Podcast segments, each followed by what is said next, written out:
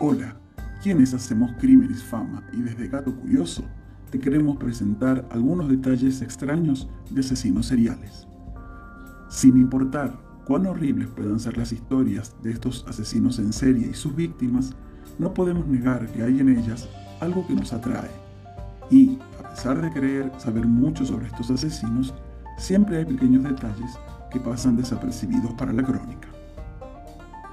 Este caso está relacionado con Jeffrey Dahmer, quien nació en Portage, Wisconsin, y fue apodado el caníbal de Milwaukee, el carnicero de Milwaukee y el monstruo de Milwaukee.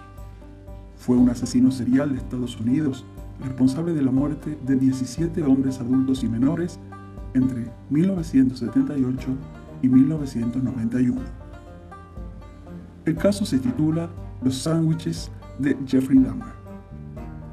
Pamela Bass, ex vecina de Jeffrey Dahmer, contó que la primera vez que habló con Dahmer fue cuando él sacaba la basura y ambos tuvieron una pequeña charla.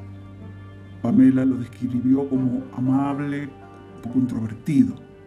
En ocasiones, él le invitaba a su departamento a beber una cerveza. Lo describió como un tipo de buen corazón, dispuesto a dar todo lo que tenía a los demás. A veces, Pamela le daba algún sándwich para que se llevara al trabajo.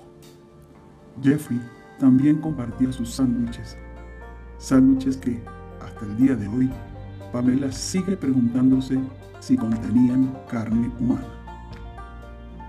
Este fue un caso extraño de Gato Curioso, una columna de Criminis Fama.